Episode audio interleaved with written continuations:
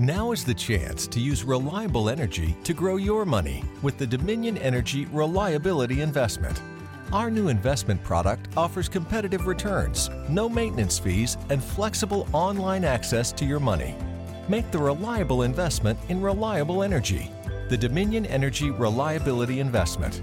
To find out more, go online to reliabilityinvestment.com. That's reliabilityinvestment.com.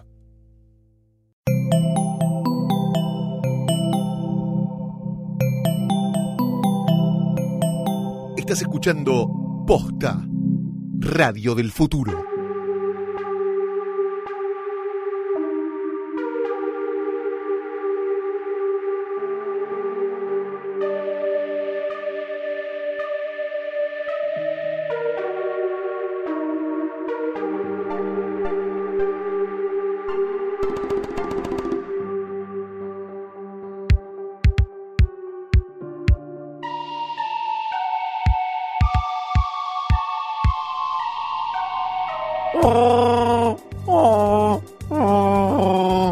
Yo les traduzco sin reírme a todo. Ahí lo que está diciendo es cómo andan en Kajik. Yo les digo, ¿qué tal todo por Dagoba? ¿Qué, ¿Qué está pasando en Coruscant?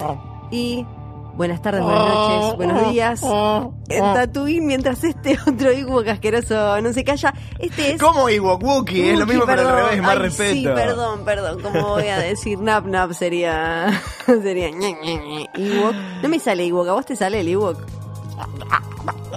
Medio, medio así. Lo intenté. Este es el quinto episodio de la cuarta temporada de Es una trampa del podcast de Star Wars de Posta.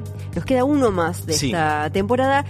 Y para el de hoy, lo que queremos hacer es, ya le hicimos el juicio a los Jedi, Ay, a los mío. Jedi, me salió en English. Demostramos que son unos inútiles. Sí, demostramos que son unos inútiles. Y ahora vamos a hablar del señor George Lucas. Somos hipsters de decir que los Jedi son unos, unos inútiles antes de que saliera eh, episodio 8. Sí. Que hasta Luke. Skywalker termina diciendo que son todos unos inútiles. Son todos unos giles y eh, hoy vamos a hablar del creador de toda esta magia fantabulosa, George Lucas, pero sobre todo de un documental de 2010 que se llama The People versus George Lucas. El o sea, pueblo versus George Lucas. Eh, Es, una te- podría ser una temporada de American Crime Story, ¿no? En la que los fans de Star Wars, obsesionados con eh, la- la- esta creación, terminan matando al, al creador. Ojo. exacto, sí, guarda con eso, Es eh, guarda Ryan Murphy. Y prendiendo fuego Disney. Sí, claro. Bien, Pero antes. pasaron muchas cosas. Muchas cosas. De hecho, el mismo día Pasaron que y salió. despasaron. Eh, pasaron, sí, pasaron cosas y después Sí. dejaron de pasar. Veníamos bien, pasaron cosas y después dejaron de pasar. El mismo día que salió el capítulo anterior de Es una trampa dedicado a los Ewoks, eh, no, nos la pasamos hablando de cuáles pueden ser los próximos spin-offs, bla, bla, bla. Mismo día, estas, estas son las, las contras del on demand, ¿no? Sí. Y bueno, chicos. Mismo así. día empieza a correr el rumor de eh, las películas, los spin-offs de Star Wars estarían en stand-by. Esto incluye a la película de Boba Fett, la película de Obi-Wan y, y demás. No incluiría a la nueva serie dirigida, la nueva serie de películas, digo, ¿no? Dirigida por Ryan Johnson. No incluiría, la- no incluiría las películas dirigidas eh, por David Benioff y D.B. Weiss, los eh, eh, creadores de Game O of sea, no lo que está confirmado oficialmente, sino Mm. esas que eran rumores o que eran charlas en las que Kathleen Kennedy dijo sí, seguro, queremos hacer. No, eran las que salieron con comunicado oficial. Al día siguiente, eh, una, una fuente de Lucasfilm habló, dijeron que eh, el rumor era incorrecto, que todavía hay múltiples películas de Star Wars en desarrollo que no han sido anunciadas todavía. Dice, estos proyectos siguen adelante eh, por separado de la, la trilogía eh, de Ryan Johnson y la serie de películas, no dice trilogía el comunicado, Sí. atención, de los productores de Game of Thrones, Benioff y eh, Weiss. Así que dicen que esto no es, no es cierto. Pero los rumores por algo Sí. empiezan. a Ron Howard dijo algo así como que no era eh, no, no era correcto lo que te daba eh, lo, lo dijo de una dicen que lo dijo de una manera en la que te daba a entender que había algo de verdad pero no todo para mí hu- hubo un paremos y, y pensemos un poco, paremos la pelota y pensemos un poco mejor. Bajando un cambio. Claro, la próxima jugada, pero eso no significa, porque la primera noticia era todo a borrón y cuenta nueva. No, no, me parece que lo que hubo fue como un vamos a calmarnos. Sí, y me parece bien, ¿eh? Yo Sí. no, no, es como de, de vuelta, repetimos, esto es como un podcast de esto. Arriba terminar quedando como el podcast de Star Wars de gente que no le gusta Star Wars. A nosotros nos gusta mucho Star Wars, si no, no estaríamos acá haciendo esto, pero también somos fans críticos y podemos decir, me parece que... Bueno, igual ahora en un rato vamos a hablar. ¿Somos fans críticos o son otros? ¿Cuáles son los fans críticos? Yo quiero hablar de eso No. en un ratito. Hay fans críticos, Sí. o sea, hay fans con mirada crítica y después están los fans termo de un lado y del otro, del espectro. Perfecto. Pero bueno, eso lo guardamos para dentro de un rato. La que sí sigue activadísima ahí para finales de 2019 es episodio 9, la, la última película de la trilogía actual dirigida por J.J. Abrams que ha sumado a su primera nueva integrante al elenco. La mismísima Kerry Russell. ¿Quién es Kerry Russell? Kerry Russell es eh, Felicity, vamos Claro, a ver, gracias. eh, sí, mucho, mucho previo, mucha cosa prestigiosa con eh, The Americans que terminó este año, pero siempre va a ser Felicity, esa protagonista que cuando se cortó el pelo la serie bajó mucho eh, su rating y eh, ¿Quién era productor de Felicity? JJ, de ahí es que se conocen, Sí. así que van a encontrar muchas fotos de ellos abrazados y demás, porque les fue eh, muy bien con esa serie. Ella después, bueno, antes había hecho, ella es la niñera de Querida Grande al Bebé, por Oh, por ejemplo. Dios. Voy a tirar toda como el- el- la, la parte oscura. ¿no? Mirá No, qué no. buen LinkedIn. Sí, eh, y después la pueden haber visto en Down of the Planet of the Apes, que acá ya ni me acuerdo, como la Revolución, no, Revolución era la primera, la otra fue como, no sé, como le pusieron acá.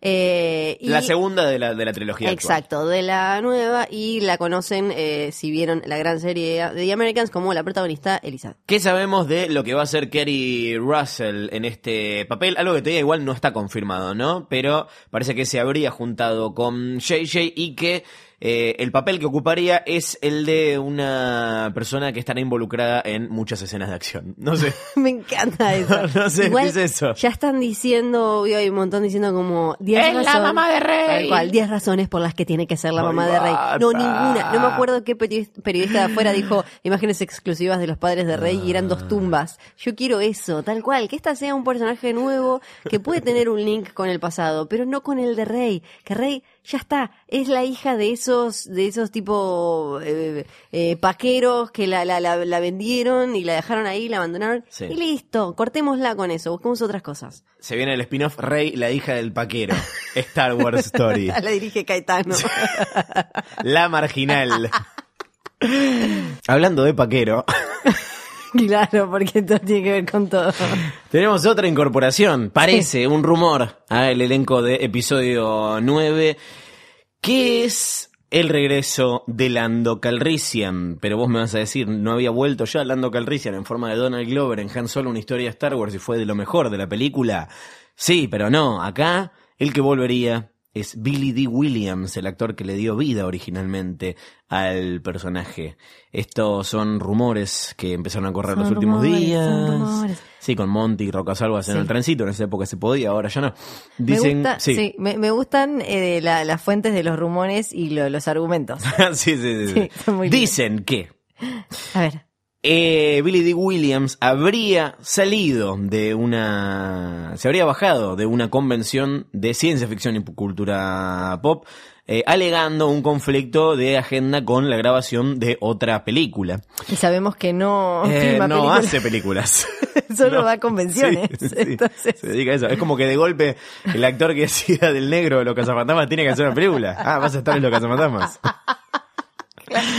Esto lo reporta justamente de Hollywood Reporter eh, con fuentes que dicen que sí, que eh, volvería. eh, y hay, hay otro dato que es buenísimo, Sí. que es el de que eh, parece que está haciendo dieta y está como eh, trabajando más en su forma, Sí. que es lo mismo que le vieron a Carrie Fisher antes de que confirmara que iba a aparecer en episodios. Sí, la vieron en el mismo gimnasio de CrossFit que a Carrie es Fisher. horrible, es como te ven comer una ensalada y salir del gimnasio y dice como, ah, ya no está hecho una chon chancho amorfo, así que debe tener que hacer una película. Mi pregunta es, ¿Para qué? O había un título muy lindo que decía, eh, parece que Lando Carrician vuelve para morir en episodio 8, porque Sí. como todos vuelven para morir, Pero- decían, para mí no lo van a matar porque es muy secundario, no importa si muere. Para, para, pero mataron a Akbar. sí, no es verdad, eso te iba a este. decir, a Akbar y a todos esos otros. Luke está muerto, Leia, bueno, nada, sí, está, está muerta. Demora por muerto, ya está.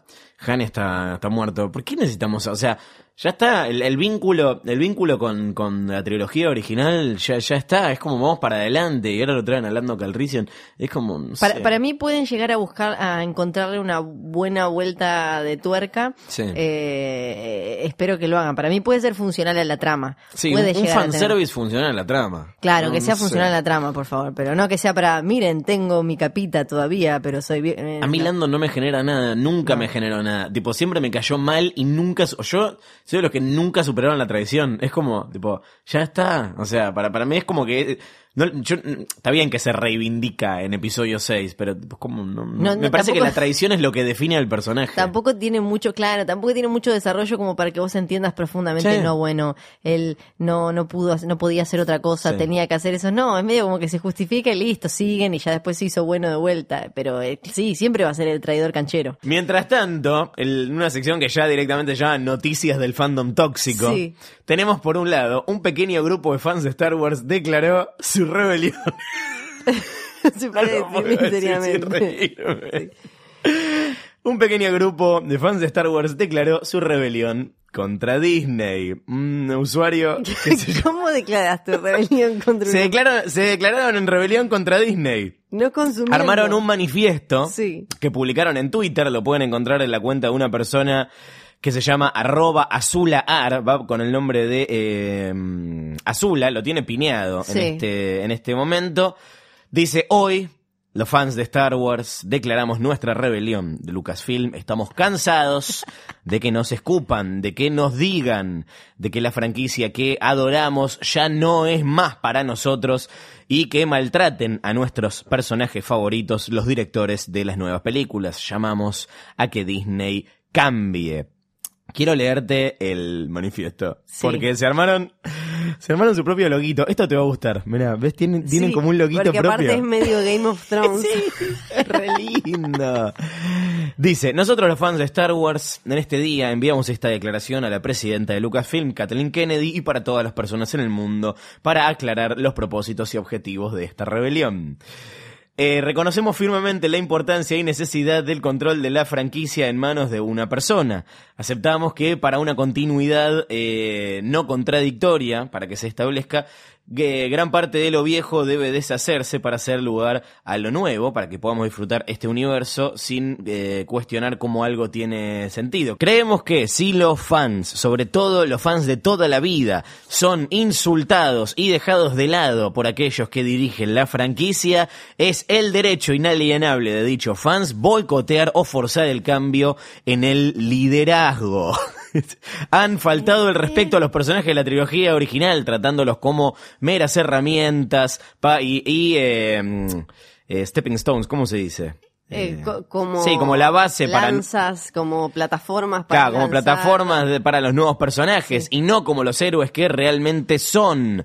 Han usado sus nuevos personajes como juguetes y herramientas para empujar una agenda de inferioridad masculina. Y acá te das cuenta de dónde viene el asunto. Claro. Le mintieron a George Lucas cuando le dijeron que los personajes legacy, los personajes históricos, serían protegidos y que seguirían viviendo de la manera que fueron creados. Le mintieron a George Lucas cuando le dijeron que querían hacer algo para los fans y ahora han renegado de esa promesa diciéndole a Mark Hamill que las historias que quieren contar son más importantes que los fans.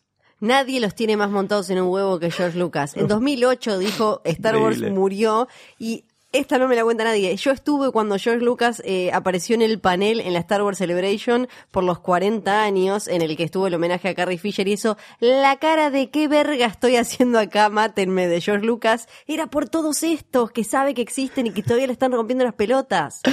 Esto es espectacular. Han, han eh, atacado sin vergüenza a cualquiera que eh, di- dio una opinión negativa, llamándolos racistas, sexistas, misóginos. Pero ahí arriba mismo Sí, están... dijeron de la inferioridad masculina. eh, diciéndoles que seguro tienen un problema con las mujeres fuertes, diciéndoles que son solamente eh, hombres gordos, blancos y miembros de la alt-right. Esto es, esto- esto es espectacular. Nosotros, los fans de Star Wars, eh, Es eso Barrio diciendo nuestras mujeres. Sí, nuestras mujeres. Barrio, tipo, nosotros los fans de Star Wars, todos.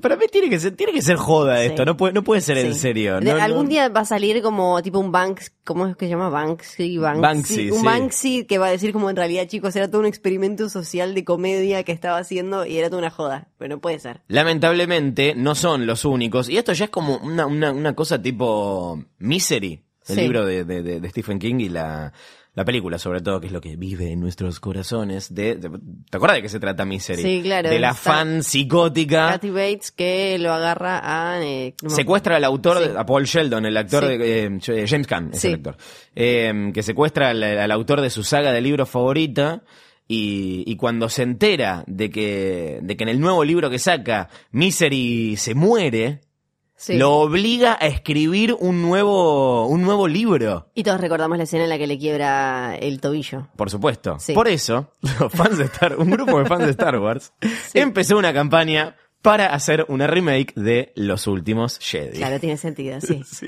Sí, sí. ahí hicieron un póster en joda muy gracioso en el que aparece Ah, la Rey, tengo acá, a ver. eh, aparece Rey cocinando un pork en la cocina, aparece Luke todo como si fuera como un megachongo, Sí. parece como uno de los gatos de Ford.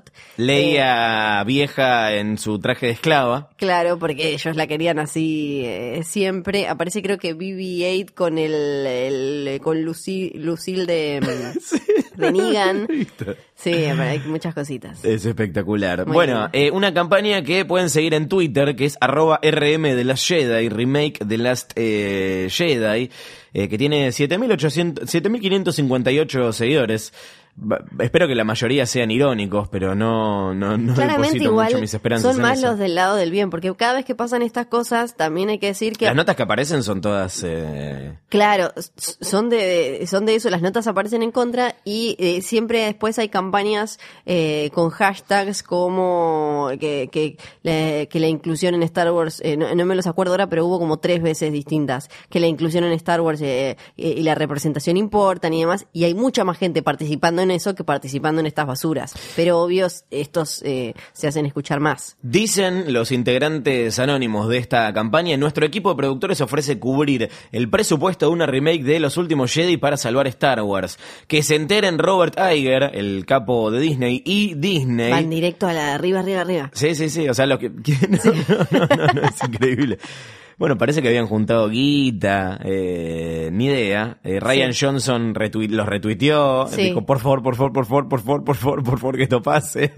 Sí, sí, sí, sí. Y les dijo. Seth Rogen eh, le- les dijo, estoy muy confundido, literalmente quieren gastar 200 millones de dólares para rehacer de la Jedi y alguien les va a dar esa plata. ¿De dónde sacan, de dónde sacan los inversores sin un guion, sin actores, sin director? eh, o, y esto es lo más importante, sin la posibilidad legal de hacer esta película. Sí, Ryan Johnson creo que les dijo algo así como, si pasa no sé qué cosa, yo los ayudo. O no, ahora no, no, no me acuerdo el tweet exacto. Porque Ryan Johnson contesta todo, se banca todo, cualquier basura.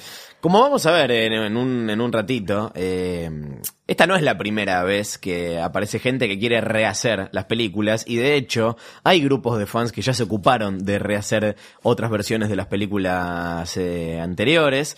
Y que alguien también rehizo las películas originales, la trilogía original, y ese alguien es nada menos que George Lucas. Pero bueno, en minutos, en minutos, pero quiero ir con la última noticia que llega desde una galaxia muy lejana y tiene que ver con el fandom tóxico que casi se cobra otra víctima y esa víctima se llama Jar Jar Binks. No. El actor Ahmed, Ham- Ahmed Best. Ahmed Best, ¿cómo se dice? Ahmed. Ahmed, sí, Ahmed, Ahmed, Best. Ahmed. Como que lo, lo estamos pensando Ahmed. como si fuera un nombre de Star Wars y en realidad es Ahmed. me parece. Ahmed. Claro, le queremos meter como alguna vuelta de tuerca. Ahmed Best eh, fue el que hizo de Jar Jar Binks en las precuelas, fue el que, el que actuó motion capture, el que le puso la voz al personaje más vilipendiado de la historia de la saga. Cuando salió episodio 1, La amenaza fantasma en el 99, él tenía 25 años y fue eh, su primer rol importante en el, en el cine. La reacción inmediatamente fue terrible, creo que es eh, como la, la representación de todo lo malo que, eh, de, de- de las precuelas, de todo lo que está mal en, las, en, los episodios 1, 2 eh, y 3. Y esto parece que lo llevó a considerar quitarse la vida. Publicó en Twitter una foto junto a su hijo en una especie de, creo que es un muelle, eh, ahí junto al río. Dice 20 años, el año que viene van a ser 20 años desde que enfrenté eh, una, una crítica mediática que todavía afecta mi carrera hoy en día. Creo que no hizo más nada. Este, este es el lugar en el que casi terminé con mi vida. Es muy difícil hablar de esto, sobreviví y ahora este pequeñito, está con el hijo, es el regalo por eh, mi supervivencia. Y pregunta, ¿esta sería una buena historia para mi show en solitario? Cuéntenme. Así que parece que eh, fue tal la, la, la, la- negativa, el, el backlash contra Jar Jar Binks que llevó al actor a quitarse la vida en ese momento. Claro, en ese momento no había Twitter, Internet No. era otra cosa. Sí. Lo más parecido que había eran foros, ¿no? Sí, claro. Eh, y, pero, pero ya en ese momento fue tan grande que, que el chabón se quiso matar. Es, eh, sí, es nivel eh, delirio de fútbol. O sea, eso lo, sole- Sí. lo solemos ver, por ejemplo, ahora acá que eh, Mauro Zárate se pasó de, de Vélez a Boca y le amenazan a la familia y se tienen que evacuar el jardín de las nenas. O sea, eso se suele ver eh, en el fútbol, pero, pero los fans de Star Wars pudieron y también lo lograron. Vamos a hablar un poco más de Jar Jar Binks y vamos a hablar un poco más de fans tóxicos y no tanto, porque hoy nos toca viajar al año 2010 a ver una película de Star Wars, no oficial, pero sí muy ligada al, a este universo que se llama The People vs. George Lucas.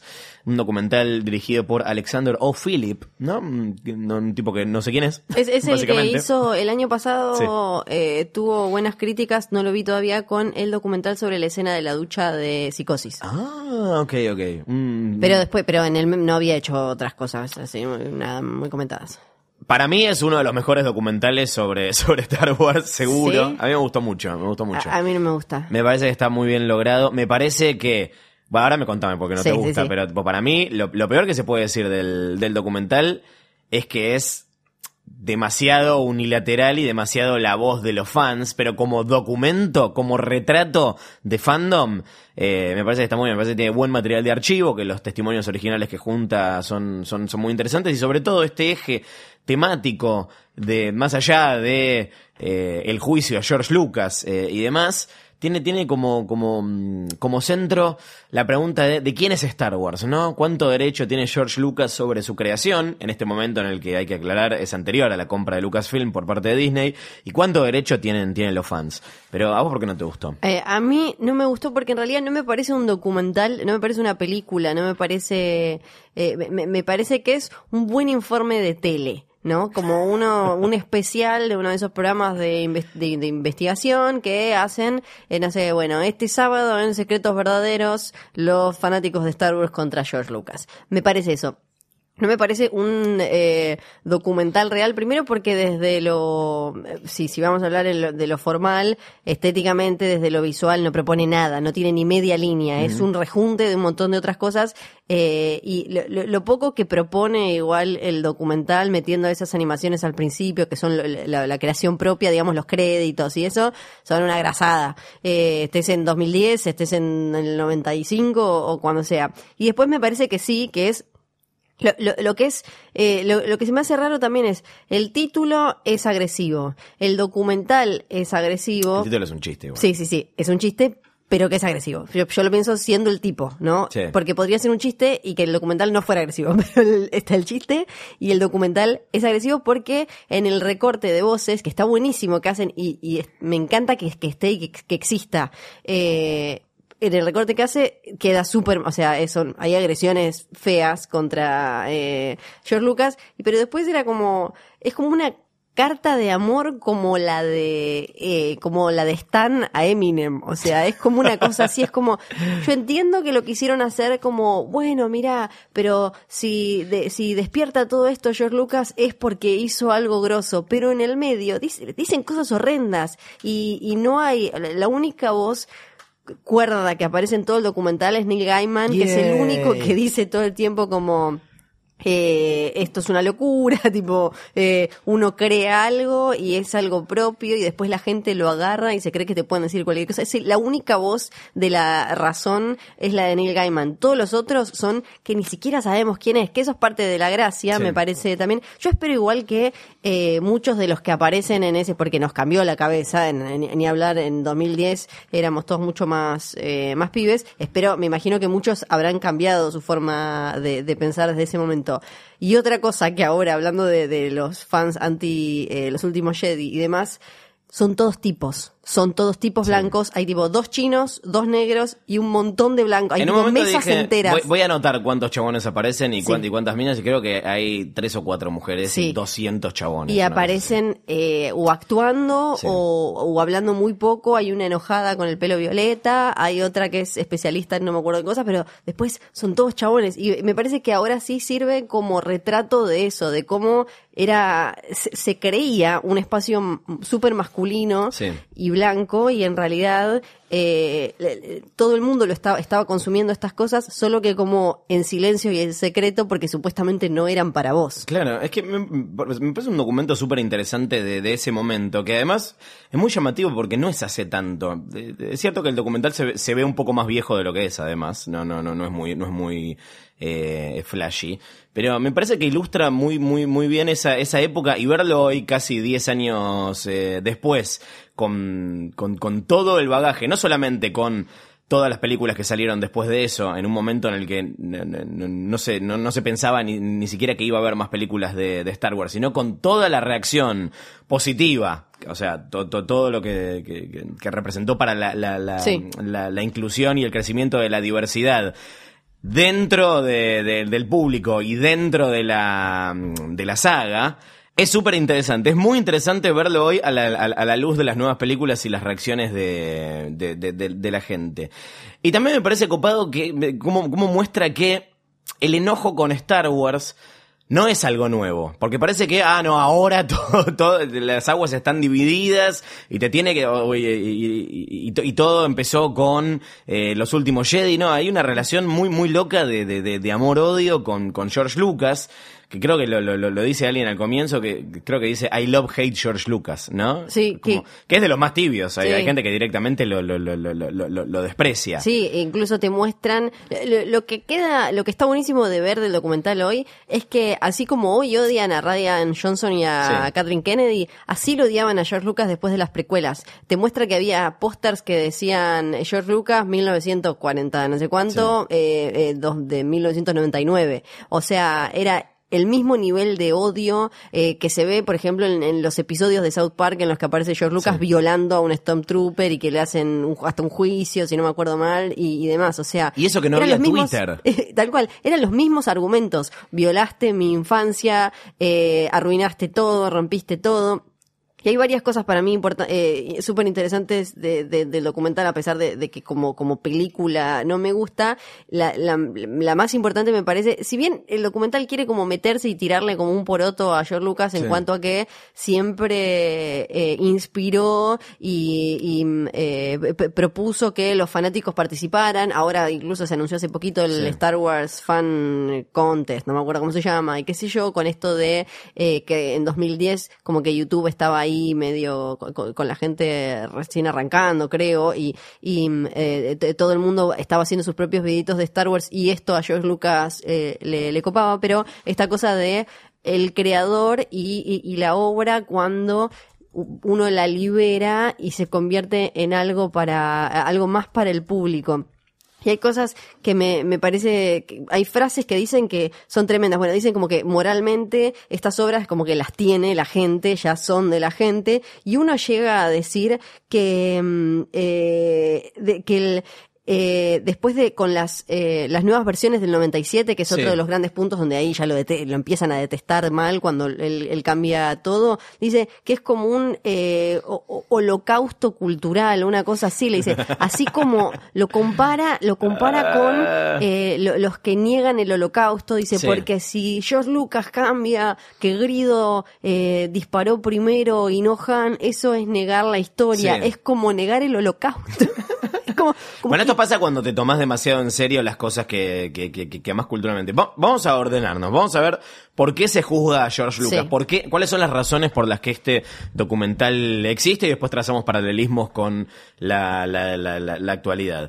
Eh, para mí está, está- está- insisto, para mí está logrado el, el documental Sí. desde cómo está contado y, y, y- y cómo está, cómo están ordenados estos, estos tantos. La primera parte es, es la infancia de Lucas, cómo él va creciendo, te muestran sus comienzos como, como cineasta independiente, cómo él viene a representar parte de una nueva ola de, de, de- de Hollywood que viene a romper con todo lo anterior, que también estaban eh, Coppola. Spielberg, Coppola, Brian De Palma y, y demás, que eran todos amiguitos, que todos siguieron haciendo películas después y George Lucas es el único que se dedicó, bueno, también hizo películas, pero tipo, George Lucas nunca hizo nada más Sí. que, que, que aparece Wars, Coppola ¿no? ahí diciendo que, que la, la franquicia Es esta nos privó de ver todo lo que podía dar George Lucas como realizador. Lo dice como dolido, Sí, sí. Es que era medio como su protegido. Ellos dos incluso quisieron armar como una especie de Hollywood paralelo en San Francisco. Eran muy amigos.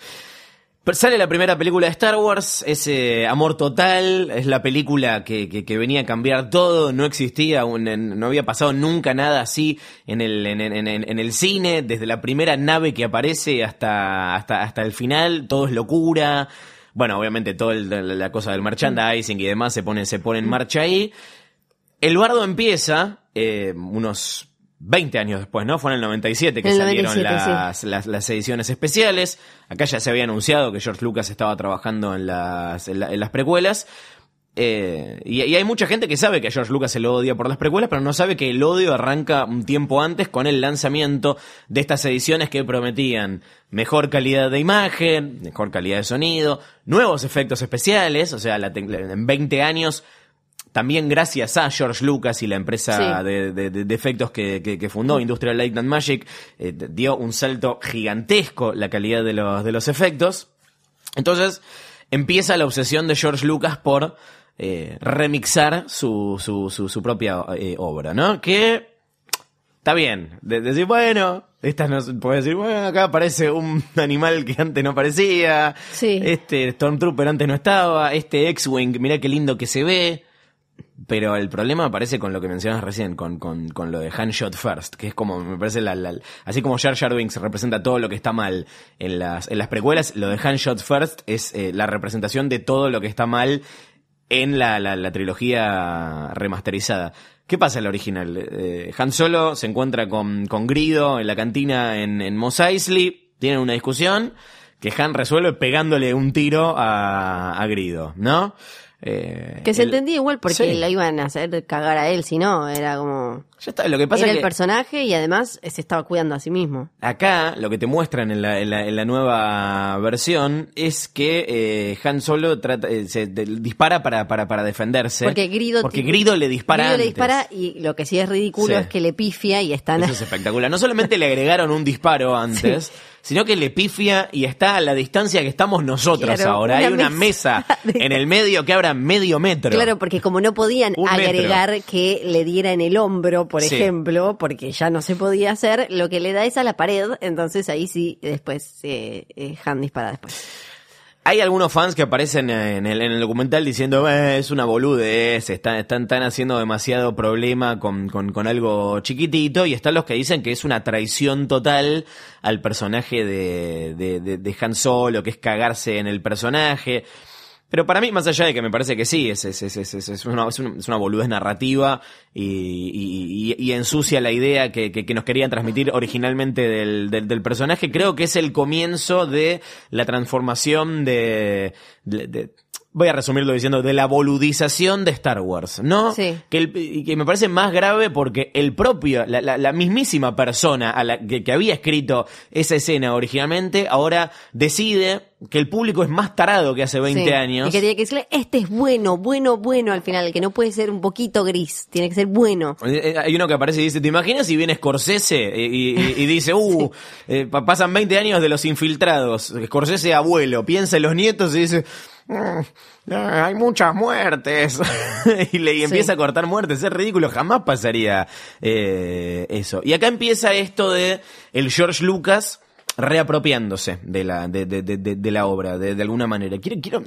me, me, me parece fascinante tratar de, de, entender qué le pasa a Lucas por la cabeza, cuáles son las razones eh, reales, personales, más allá de porque yo no creo que sea solamente, capaz que soy un boludo por pensar esto, no creo que sea solamente por, para, para vender más juguetes que hace, que hace estos cambios y empieza la boludización de, de, de, Star Wars. Me parece que tiene que ver con algo mucho más eh, eh, personal, porque lo de, lo de Handshot First no es, no es el único cambio, sino que me parece que va, va más por el lado de, de, de, la obsesión de, y, de, y, de, y del nunca terminar con, con la obra, ¿no? Tipo, sale, sale Star Wars, la primera Star Wars estamos hablando, la de 77 para, para George Lucas era una película que no estaba terminada y que no en ese, en ese momento no, no era supuestamente lo que él quería, que, quería hacer. Era como, no sé, representaba un décimo de su, de su visión original. Entonces Lucas vuelve a apropiarse de, de, la obra que ya había pasado a ser de todo el mundo. O sea, en el 97 ya, ya era una cosa gigantesca y desmedida. Creo que episodio 1 es la película más hypeada de la historia después de episodio 7, después del, del despertar de la, de, de la fuerza. Y no sé si es George Lucas el que lo dice en, la, el, documental o si, o si lo dice alguien más, esta idea de que el arte no termina, sino que se abandona.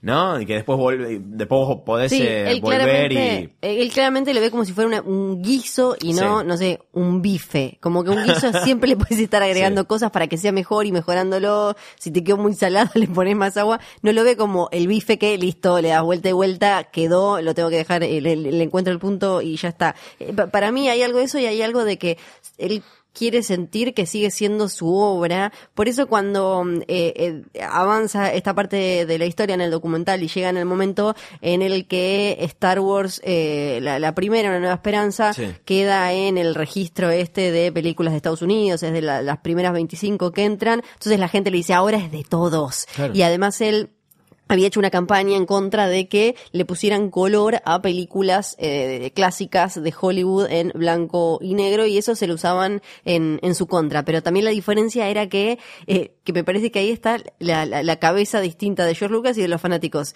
Para George Lucas, él está cambiando sus obra y el color se lo iban a poner a películas cuyos directores no estaban vivos para probarlo. Eh, entonces, eh, para mí la diferencia es, él estaba ahí para hacer él lo que quisiera con esas películas. Que en general, además, casi todos los, lo dice ahí él, casi todos los cambios fueron porque él pensé, porque la copia original no estaba en, en buena cali en buena, en buen estado, lo quería cuidar y qué sé yo, y que la verdad. igual acá, y, esto que mencionás me parece que es como el, el, el punto en el que no lo puedo entender. Yo puedo decir, Ok, él es el autor. Él es, no solo es el él es el creador, ¿no? Él es el chabón que empezó todo y tiene derecho a hacer esto. Sí, ponele, él puede decir, me cago en lo que quiere la gente, esta es mi obra y hago lo que quiero. Ponele que puede, que puede hacer eso. Pero no entiendo el nivel de, de, de, de fundamentalismo y de obsesión con esto para no querer largar. Porque ponele, no sé, ponen el caso de Blade Runner. Blade Runner tiene cinco versiones distintas. Tiene la versión que salió, la versión que salió en el cine, que vio todo el mundo, no es la Blade Runner que ves hoy. No. O sea, yo volví a ver. la misma en Estados Unidos que en el resto del mundo. Exactamente. la, versión que Ridley Scott eh, le parece que es la correcta, no es la que salió en el cine. Es el Director's Cut, bla, bla, bla, que además tiene esa cosa en el final que resignifica, bueno, nada, no sé, capaz que no vieron Blade Runner, si no la vieron, vayan a verla. Eh, pero acá no está la posibilidad de ver la versión original. La versión original no, no existe. Y desde, desde que salieron las, las versiones eh, remasterizadas, los fans vienen pidiendo las versiones eh, originales que quedan solamente algunas copias de, en VHS que la grabó alguien de la tele y los Laserdisc, que son las versiones que se consiguen eh, Y después lo más parecido son esos, esos, DVDs, pero creo que ya tienen alguna cosa, si no me acuerdo mal. Sí, a ver, lo que dicen los fans es, está bien, saca 250 millones de, de, de, de, remixes de esto hasta que no quede nada del original. Pero sacámelo también con la versión original. George Lucas no quiere mostrar más la versión original de la misma manera que mandó a destruir el especial de Navidad de Star Wars. Sí, sí, sí. y mientras tanto las películas de los Ewoks siguen dando vueltas. Remasterizame Caravana de Valor, hermano. Sí, bueno, eh, sí, eso me parece que es Y encima dicen, perdón, pero dice, dice la, la respuesta oficial de Lucasfilm fue que, eh, primero que no representan la visión artística de George Lucas. Eso no importa porque ya salió eso en, en un momento.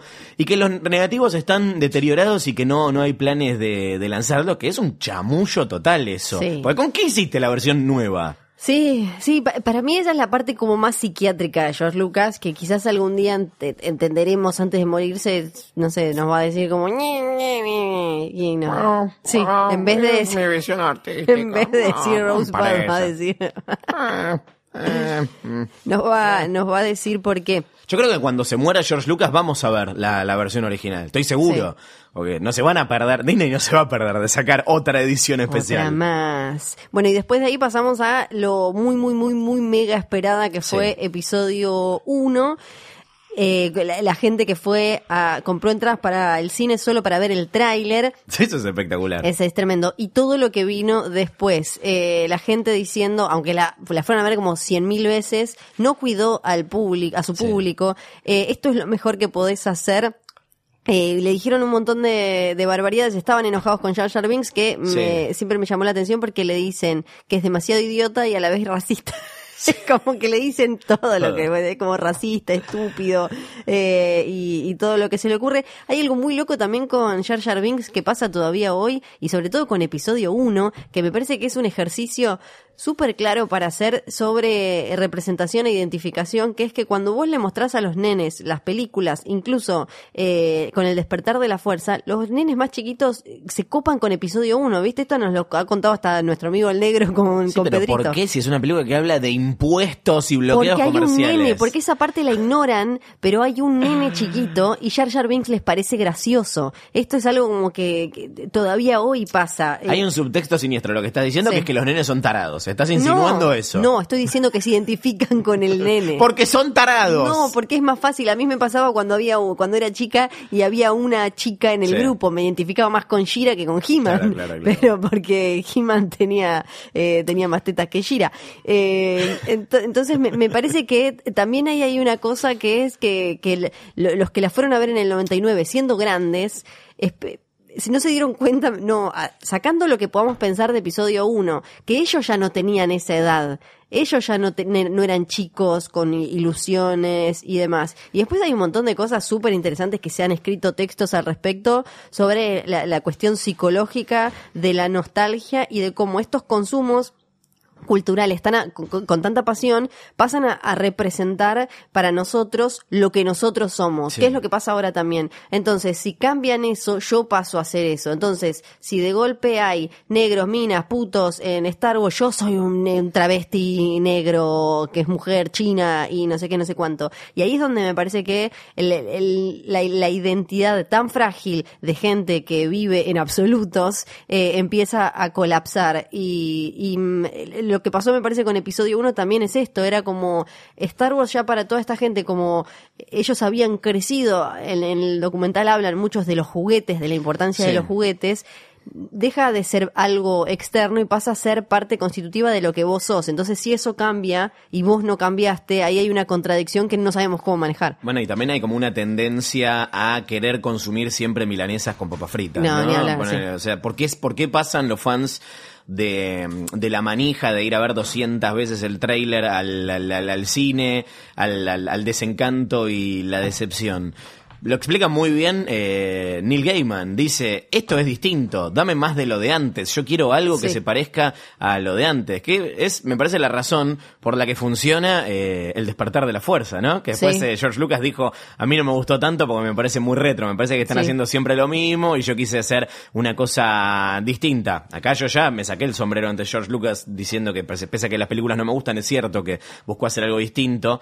Eh, pero, pero, pero, pero es cierta esta, esta, esto que señala mm, Gaiman, es eh, la, la frustración del fan al ver que lo que estaba esperando es distinto de lo que le terminaron dando. Sí, que eso hasta tiene un nombre en, en psicología. No me acuerdo si lo leí en una nota eh, que es como, eh, es en inglés le dicen reward prediction error, como yo pienso que, que es como tu perro, Sí. cuando piensa que si se sienta vos le vas a dar una galletita y si no le das la galletita se pone cara como de ¿qué, qué carajo pasó? Está lleno de virales así. Sí. Eso es lo que pasó eh, con, con los fans, me parece. Y esta cosa de sacralizar, ¿no? Porque como yo quiero que me den eso, estas son como los eh, la- la- la- las sagradas escrituras y todo tiene que parecerse a lo que aparece acá. Y ah, en estos últimos días, con todo lo de, de las Jedi, hab- hablaron un montón, desde James Gunn hasta James Mangold, el, el director de la posible película de El posible director de la posible película. de, de Boba Fett que dijo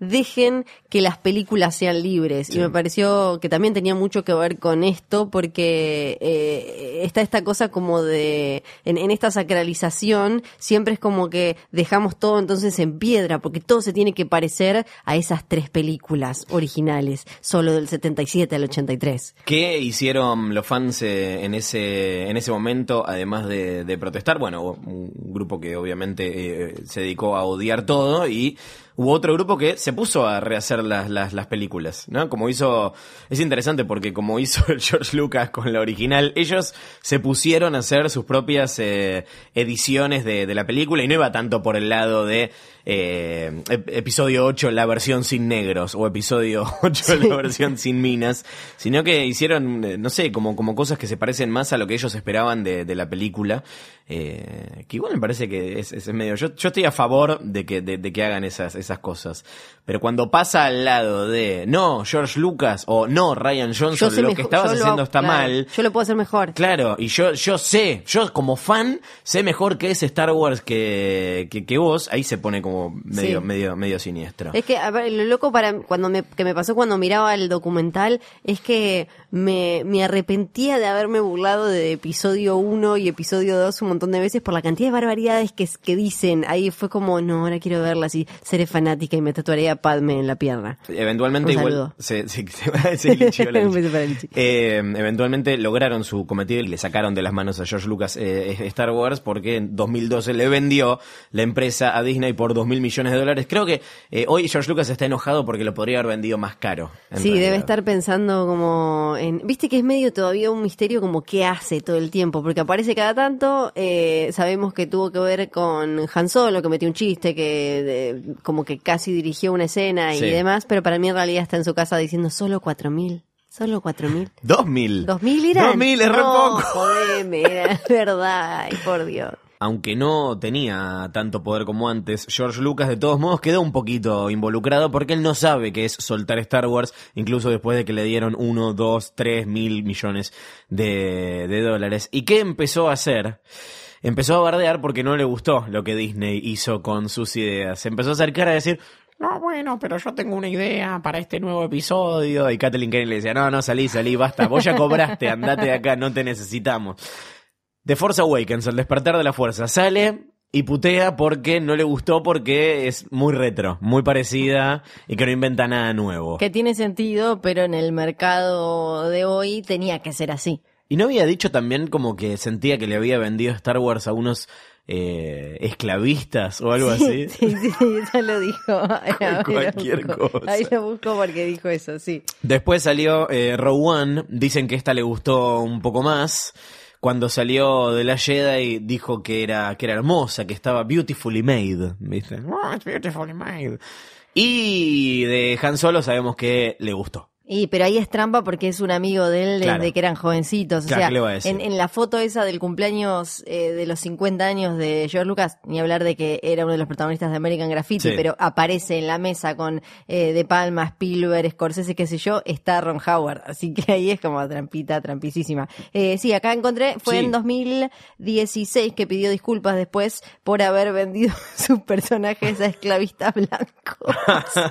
había, le había dicho al Hollywood Reporter que eh, Star Wars eran como sus hijos, eh, a los que había amado y creado, y que lamentablemente le había vendido los derechos a esclavistas blancos. Perdón, voy a insistir. Para mí se quedó caliente porque lo vendió por poca guita. Claro, Porque vio que es. salió de Force Awakens y que hizo mil millones de dólares el primer fin de semana y, y dijo... "Mm". Sí, él le dijo que hicieron hacer una película retro, eso no me gusta. En cada película trabajé muy duro para hacerlas diferentes. Las hice completamente diferentes, planetas diferentes, naves espaciales diferentes para convertirlas en nuevas. Tienen razón igual en eso. Eh, sí, sí, sí, claro. em, Recordamos igual lo que comentábamos hace un par de episodios, lo de la, la nueva trilogía que tenía planeada él, sus episodios 7, 8 y 9, que ocurría todo en el universo microscópico. Era como Ant-Man y quería escoger a los niños todo mal. no. Sí, bueno. ¿De qué anda George Lucas ahora, aparte de quejándose? Ahora, él es padre de una niña chiquita. Él hasta ahora, mira, esta cosas de la vida privada en, eh, es una trampa intrusos.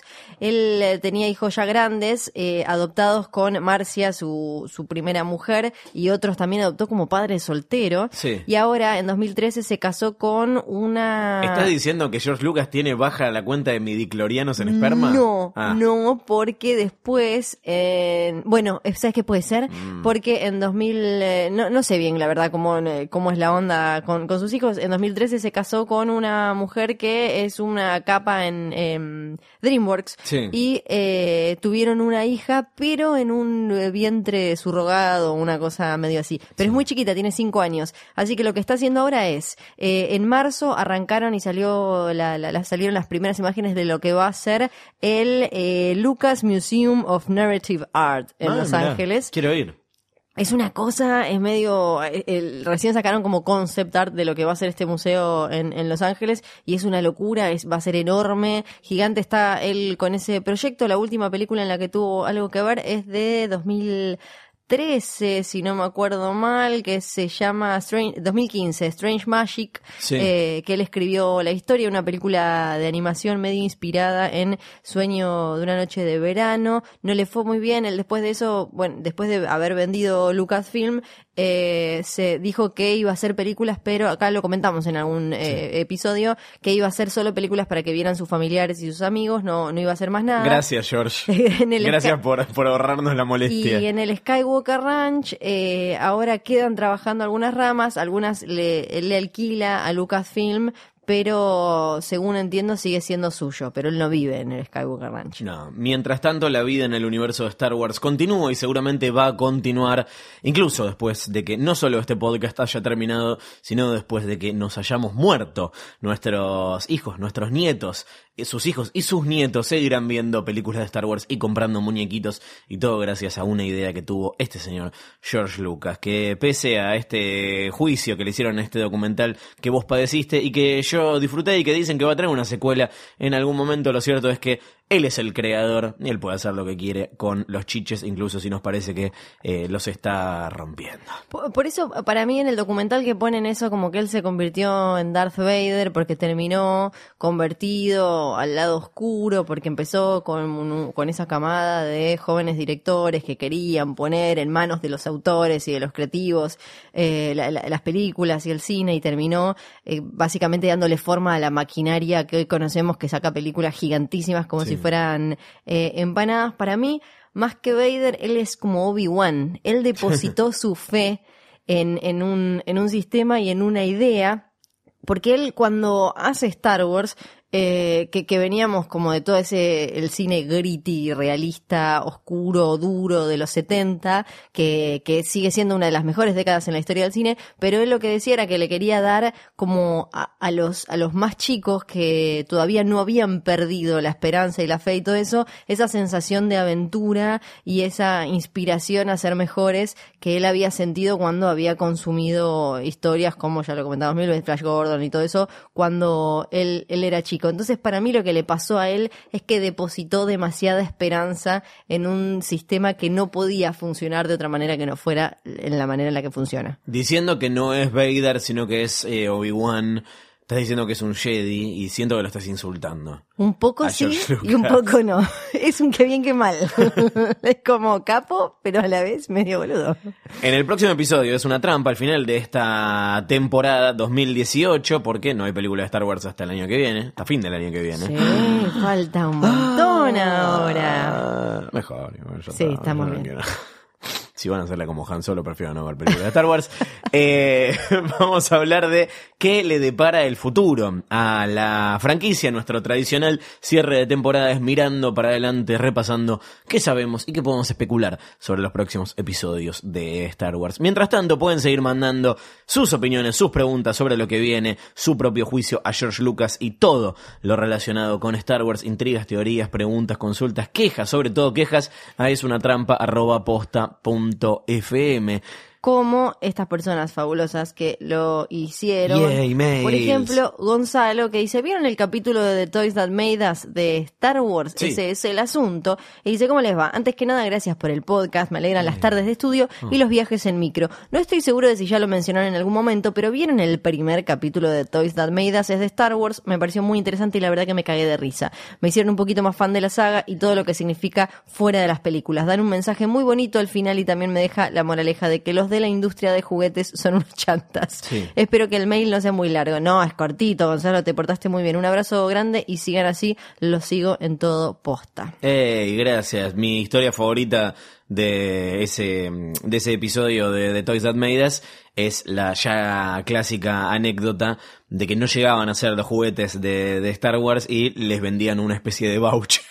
Sí, te vendían y te, te mandaban como la cosa de cartón donde decía, acá está, van, a- van a estar tus juguetes. Es como, no. qué, qué hermoso momento para estar vivo. Sí, igual viendo, habiendo visto las dos temporadas enteras de Toys That Made Us, me parecen que los de, me parece que los de Kenner Sí. con Star Wars son de los menos chantas, lejos. Sí, sí, Porque si ves el de Star Trek, los que, la historia de los juguetes de Star Trek es Que tristísima. le pegaban la marca de Star Trek a cualquier cualquier cosa, Sí, sí. que usaban los cuerpitos del planeta de los simios. Después tenés en la de, eh, ¿cuál es? En la de He-Man, Masters of the Universe, Sí. cuando empiezan a inventar para seguir vendiéndote y después se los pierden en el fondo del ojete, Sí, porque sí, nadie quería, que todos querían a He-Man y Skeletor y alguno más, pero no, 50 más. No, Star Wars es la mejor línea, me parece es la, La, más cuidada. La más cuidada, la más expansiva, tiene sus cosas falopa, pero también es la que los, tiene... esos bendio, no sé cómo se llama, que se les Es estiran los porquería. bracitos. Por eso tienen todo, eh, tiene las cosas más lindas también. Tiene desde, desde lo más falopa hasta lo más cuidado hay, hay, hay- hay de todo. Sí, se ve mucho en las Celebration, eso, porque hay, hay mucho material viejo que está buenísimo. Luis nos dice saludos desde México. Hola Luis. Eh, recién he empezado a escuchar su podcast y ya lo amo. Llegué a él hace apenas unas semanas gracias al podcast de Alfred Pennyworth Presenta. Eh, hola, no más para contarles que yo soy de esos a los que no les gustó que Darth Maul fuera el mero malo de Han Solo. Lamento que lo mataran tan rápido en episodio 1, pero yo creo que Star Wars ya debería aprender a dejarlo ir.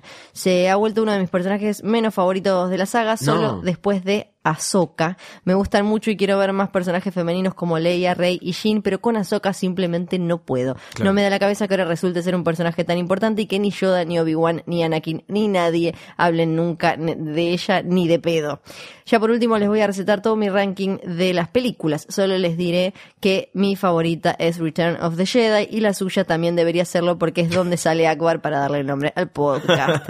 Ebooks Forever, muchas gracias y espero que se puedan dar el tiempo para leer mi correo en el programa. Gran mail y me, me, me, me toca un poco porque no, no sé si Regreso del Jedi es mi favorita, pero es la primera que vi, Claro. como ya, ya, ya dijimos. Eh, y bueno, vos porque Ewoks también. Ewoks, claro que sí. Y lo de Ahsoka para mí tiene sentido que no la mencionan porque hay que decir que eh, Obi-Wan, Anakin, eh, Yoda hablaban muy poco y se explicaban muy poco las cosas entre Sí. todos. Sí, hay había que- muy mala comunicación entre los Jedi. Así que para mí, además, lo que te muestran de Ahsoka siempre es como que fue un tema doloroso, Sí. entonces que no lo van a estar hablando eh, todo el tiempo. Y de Darth Maul creo que se explica también con la, la, la, la chapa que adquirió después en el universo expandido, de lo cual hoy no queda prácticamente nada, pero, pero creció por ese lado. Star Wars. Ah, Dueño, dice Pablo. Hola Fio y Lolo, primero quería decirles lo feliz que me hacen todos los días con los podcasts de posta y sexito. Fanático mal de Banchers Production. Con respecto al tema del día, creo verdad es que yo no hago nada, tengo un ejército de enanos que hacen todo por mí. Con respecto al tema del día, creo que Star Wars es un, es un universo tan hermoso y colorido como las obras que lo componen. Como fanático de la obra y de su mixto universo expandido, solo puedo decir que la misma ya no posee dueño. Lejos ello ha quedado. Cada persona tiene su propia versión de Star Wars, no solo aquellos que amamos esta saga, sino también los que meramente tienen un acercami- acercamiento mínimo a la saga. Es por ello que creo que la obra ha pasado a ser de propiedad intelectual de todas las personas y el universo que lo complementa, o sea, la obra directa de Lucas, Disney o un pibe en su cuarto dibujando un cómic que quizás nadie más nunca vea. Muchas gracias por todo lo que hacen y lo mucho que nos hacen felices a todos. Saludos, Pablo. Amé de las Jedi y la decisión del silencio me volvió loco. Yo creo que es hermosa esa parte. Eh, me parece que un autor tiene derecho a hacer lo que quiera con, con su obra. Me parece que eh, ponerlo en términos de, de- de- de dueño es otra cosa, porque me parece que es pensar la obra como, como una propiedad material, algo que podés comprar y que podés eh, vender. Pero en el caso particular de Star Wars, que es una de las franquicias más grandes del mundo, o la franquicia más grande del mundo, es como decir quién es el dueño de Batman. Sí, DC, pero Batman es de todos, es mío que lo llevo tatuado, es de, es de, de, de, no sé, de los que veían la serie en el 66, de los que crecieron viendo las películas de Tim Burton, de los que ahora son fans de la, de, de Batman vs. Superman, qué sé yo, de los pibitos que lo descubren con, con las series animadas. El tema es que crece, vos podés decir, bueno, sí, yo soy el creador, entonces esto es mío y yo hago lo que quiero, pero cuando lo haces crecer tanto eh, a, a una escala desmesurada como creció Star Wars, no es tan así, tenés que tener cierta perspectiva de lo que significa tu, tu obra en contexto, pues si no, hace, hace como terminó haciendo George Lucas, hace películas para mostrarle a tu familia y listo, hace un Star Wars para tu familia, Sí, suerte. sí. Hay, hay una cuestión colectiva eh, co- con, estas cosas que es súper interesante, pero para mí sí, son dos cosas distintas. Una es como la, la- la- la masa que en la que se convierte una vez que sale al mundo y la gente lo recibe y lo ama, y después la, la cuestión más formal. Tengo tweets para leer hoy también. No te puedo Sí, creer, no, no reparaste en gastos. No, viste, porque puse un tweet a ver qué opinaban sobre em, el, el- el tema del documental Yes. y esto de de quién es eh, Star Wars y eh, tengo varias respuestas. Como A por ver. ejemplo la de Andrés es de Lucas, independientemente de lo buen o mal artista que se haya vuelto, si el universo de Star Wars le perteneciera a su fandom nefasto, estaríamos complicadísimos. Tincho dice... George Lucas. Quiero hacer una trilogía sobre los midiclorianos y el universo microbiótico. Kathleen Kennedy, nos vimos en Disney. Hay que enmarcarlo ese tweet. Marian dice, hay el... eh, María le mandamos un saludo que empezó a escuchar Es una trampa hace poco. Eh. Juan, uy, qué pregunta. Y para mí, sin lugar a duda, es de Lucas, más allá de toda su decisión de venderlo todo y que ahora Disney se haga cargo de este universo y nosotros los fans nos dolerán ciertas cosas, pero no hay que olvidar que es un negocio y son pelis a pesar del amor que les tenemos. Eh, Toa Delu dice, el creador es el inventor de todo Star Wars, los fans y la plata hacen que creen diferentes cosas, por la plata baila el mono. Eh, ¿Qué más? Jorge tal vez no es de nadie, como el nuestro, hijo de la singularidad, todos simplemente han sido relatores. Y Vicky, las franquicias son como rompecabezas que evolucionan, todos contribuyen a construirlas o destruirlas, eh, todos son parte de ellas y ellas son parte de todos, no son propiedad exclusiva de nadie. Eh, Juan, hola, saludos desde Barranquilla, Colombia. Oh. Bueno, yo creería que Star Wars le pertenece a George Lucas como creación del universo con la trilogía original. Con la compra de la franquicia de Star Wars por Disney desde el 2012 le pertenece a Disney y me atrevería a decir que luego de los capítulos 7, 8 y 9 Disney hará lo que le plazca Ah. con esta saga ya que cada vez más se están alejando de los Skywalker. Un abrazo Juan Camilo Galindo. Gracias, Fernández. Juanca. Sí, la idea claramente me parece es eh, expandirlo para no depender de, de los de Skywalker y que... Pero, pero también eso debería ponernos contentos, aunque no te guste en particular episodio 8, porque eso va a mantener viva a, a la, la historia y al universo que no puede estar atado a una familia nada más. Para mí debería ser mucho más como... Me, me interesaría ver, bueno, hay que ver también que traen eh, Weiss y Benioff, ¿no? En su, en su propia saga. Me gustaría ver eh, algo menos basado en una sola familia y, y- y ver más cómo entran en juego varias familias y, y, demás en ese, en ese universo. Tipo, como, como en las casas de... de, de- de- de Claro, claro. Tipo, quiénes son los, los, los Stark versus los Lannister versus los Targaryen y así, como lucha entre dinastías. Sí, eso lo hace más rico, más interesante para Sí, mí. súper, súper interesante. ¿Y qué más? Y también nos llegó un mail de nuestro amigo Nicolás, a quien le decíamos Gaya y no es Gaya, era, era Gala. Gala. Gala, Nicolás Gala. Gala. Hola Flor y Lolo, me rehuso a soltar Eh. y por eso les escribo, aunque ya van dos semanas sin es una trampa. Bueno, che. Quería consultarles qué opinan del rumor de que Ryan Johnson plagió la escena final de los últimos Jedi. Para mí decir plagio es muy extremo, puede ser un homenaje o una referencia, pero definitivamente es demasiado como para ser una casualidad. La parte cuando Kylo toca a Luke con ese con el sable es muy fuerte, obviamente esto no cambia mi percepción de la película, pero me gustaría saber qué opinan ustedes. Saludos desde el borde exterior de la galaxia. Y nos manda un mail en el que encontraron, eh, hicieron como la, la comparación plano a plano entre el final de Escape de mm, Los Ángeles, es, Sí. eh, no de Nueva York, es de Los. Ángeles de LA y la escena de Luke enfrentándose a las fuerzas de Kylo Ren en episodio 8. No creo que sea plagio porque si no hubiese salido gente a denunciarlo. eh, porque es propiedad intelectual. Sí. Pero sí, es, eh, ahí hay una, hay una es muy parecido. Hay una sí. referencia. Se me hace, ahora no encontré eh, mm, eh, que, que, que se hayan mencionado, lo hayan mencionado en ningún lado. Me llama la atención eso, Sí. como que no haya sido comentado en ningún lado que no sea Reddit y YouTube, como que no, no, no haya sido el mismo Ryan Johnson que dijo sí, soy fan de Carpenter o algo. Preguntémosle a Ryan Johnson, entonces, viste que contesta todo. Claro, sí, sí, sí, hay que, hay que preguntarle directamente. ¿Qué porque- comiste hoy, Ryan? Milanesa napolitana, todo. Contesta Sí. todo, todo, todo. Lo, lo loco es que hay muchas, es, es medio también una tradición Star Wars robar escenas, porque lo mismo Sí. hicieron con la trilogía original y un montón de, de películas. Bueno, lo más Bah. clásico es, George Lucas en Choreodun. en todo. como, eh, entonces me parece que de última sería, sería casi como una tradición familiar. A ver si alguien le tuiteó, estoy buscando Escape from LA. A ver, Ryan Johnson. ¿Alguien le puso algo a Ryan Johnson? I have actually never seen Escape from LA, dice. I'm very curious and trying to watch this vid, but it just links to an old interview with Twister era Seymour, Philip Seymour Hoffman. ¿Qué? No le, le mandaron que está mal. troleando. Dice que no la vio. Claro, bueno. Dice que no la vio. Bueno, nada. Se hizo el boludo. Sí, Ryan veremos. Johnson se hizo el boludo. Espera que me había fijado así algo más.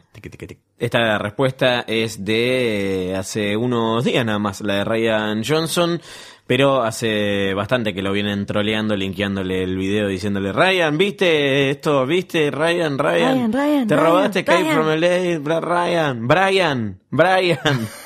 y, que, y, que, y él no contesta. El primer tweet es de eh, diciembre del año pasado. Los primeros tweets dicen, eh, son medio parecidos los finales, ¿eh? pero son tipo literalmente tres personas. Sí. Así que, no sé, puede haber algo ahí, ¿eh? Sí. Puede sí. haber Lo, algo lo ahí. raro es que no conteste. Eso me parece. Sí. Como él contesta todo. Se hizo el boludo, no, se hizo el Tiene boludo. respuesta para todo. Lo que me parece raro es que no conteste.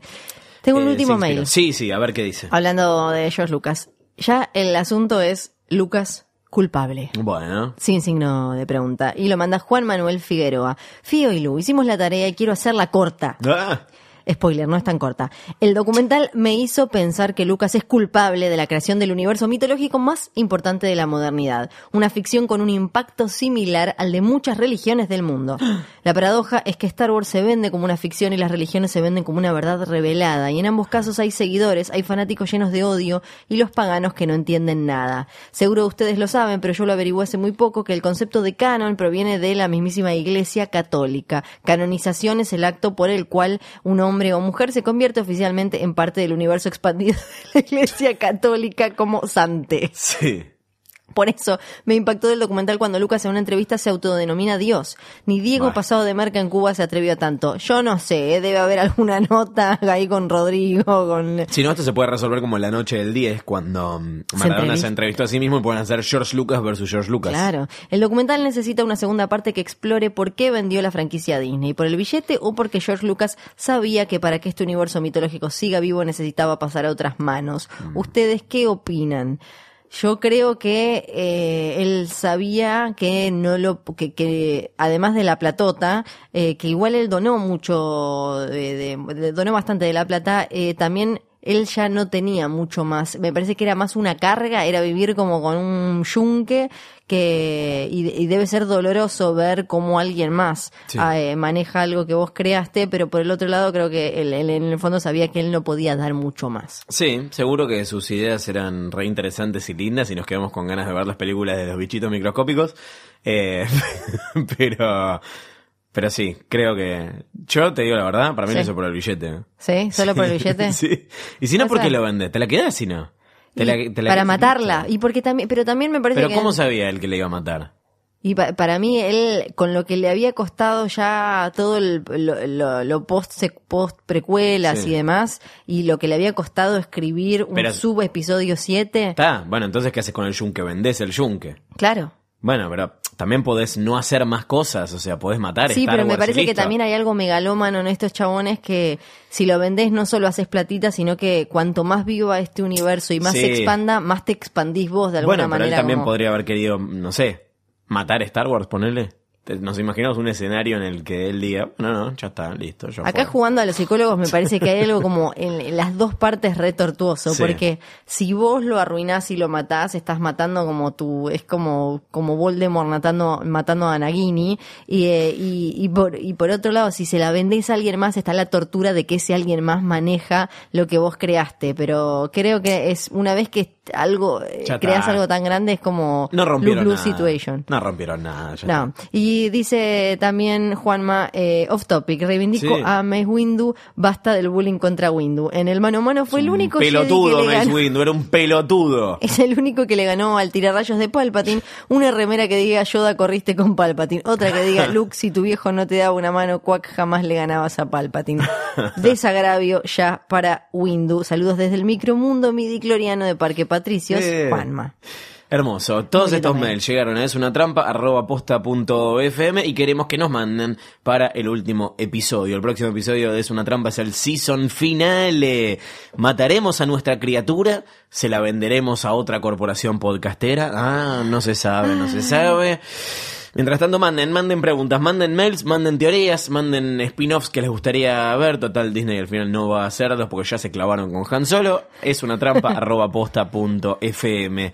Ay, Flor, qué, ¿Qué? emoción. Sí. Ay, no doy más. Sí, se termina una nueva temporada. No. Casi, ya casi. Hagamos más. No, no se puede. Hagamos un capítulo de cada cosa. Hagamos un capítulo sobre Jar Jar Binks. No, ya lo hicimos de todo. Hagamos Acá. un capítulo sobre Mace Windu. No. Hagamos un capítulo sobre de qué color tenían los, los sables láser los Jedi. Yo voy a empezar a saludarlos Hagamos acá. un capítulo Entonces, sobre eh, nos reencontramos en el próximo episodio, el final de temporada de Es no una trampa. Gracias por escucharnos y Hagamos un capítulo que la fuerza los acompañe. por